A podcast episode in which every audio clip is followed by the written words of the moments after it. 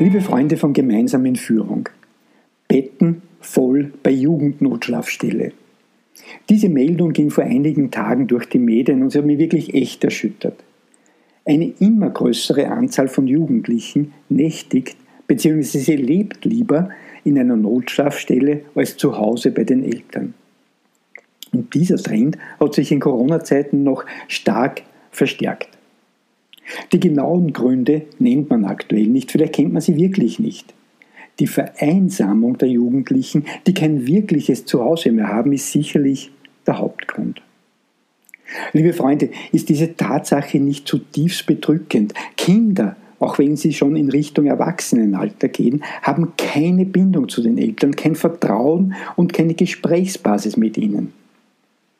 Sie haben niemanden mehr in, ihrem engsten Umfeld, in der Familie, mit dem sie über ihre Sorgen und Ängste sprechen können. Sie haben niemanden, der ihnen Mut macht, der ihnen zeigt, dass nach jedem Winter wieder ein Frühling und auch ein Sommer kommt, der ihnen hilft, die zugegebenermaßen derzeit schwierige Zeit gemeinsam bestmöglich zu meistern. Sie haben keine vertrauensvolle Gesprächsbasis mehr mit den ihnen am meisten nahestehenden Personen. Wie schaut es in vielen Unternehmen aus? Auch hier bemerke ich immer wieder, dass die Chefin oder der Chef quer über alle Hierarchieebenen keine Zeit für seine Mitarbeiter hat. Richtig, muss ich aber sagen, sich keine Zeit nimmt. Die Gespräche laufen meist nur auf der operativen, auf der fachlichen Ebene und auch hier vor allem dann, wenn es Probleme gibt. Chef, ich habe ein Problem. Oder warum ist das Projekt XY noch immer nicht fertig? Ihr kennt sicherlich diese Beispiele. Glaubt ihr wirklich, dass damit eine gute, eine vertrauensvolle Gesprächsbasis geschaffen werden kann? Ich bin der Überzeugung mit Sicherheit nicht. Bei solchen Gesprächen entstehen Rechtfertigungsdruck, Aggressionen und Unverständnis dem anderen gegenüber. Jeder will seine Meinung verbal nicht nur artikulieren, sondern durchsetzen.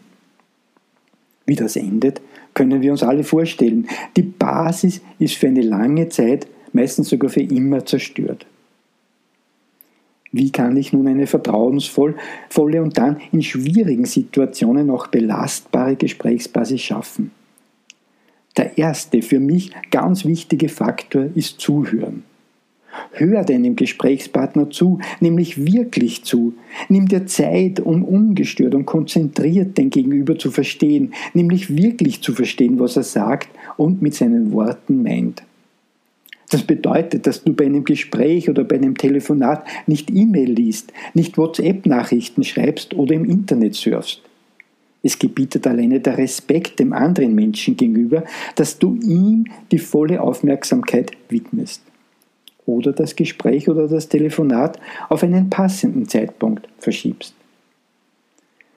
Nur wenn du zuhörst, kannst du deine Mitarbeiterin, deinen Mitarbeiter, deine Chefin oder deinen Chef, aber auch deine Partnerin oder deinen Partner verstehen.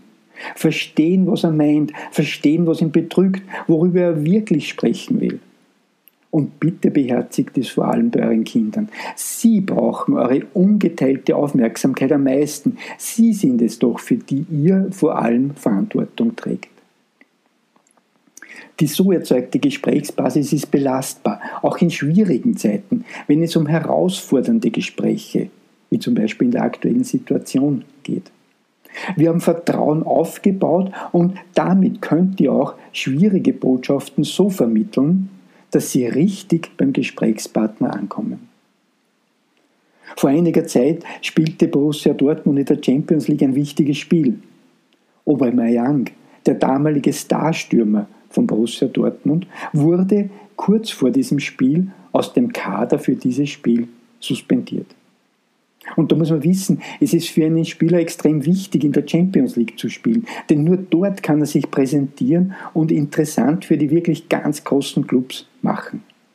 Ihr könnt euch vorstellen, entsprechend sauer war natürlich Aubameyang nach dieser Suspendierung. Beim nächsten Spiel hat er wieder gespielt und wie er gespielt hat, nämlich vier Tore geschossen. Im Interview nach diesem Spiel hat er gesagt, ich habe einen Fehler begangen und das war heute meine Entschuldigung an mein Team und meinen Trainer. Die Gesprächsbasis, das Vertrauen war in diesem Fall zwischen diesen beiden vorhanden. Und deshalb war es auch für Aubameyang möglich, diese so für ihn schwierige Maßnahme des Trainers anzunehmen. In meinem nächsten Podcast stelle ich euch den meiner Ansicht nach ebenso wichtigen zweiten Faktor für eine vertrauensvolle Gesprächsbasis vor. Probiert es einfach aus, es kann nichts passieren, außer dass ihr für beide Seiten vertrauensvolle Gespräche führt. Euer Gerhard Steinberger.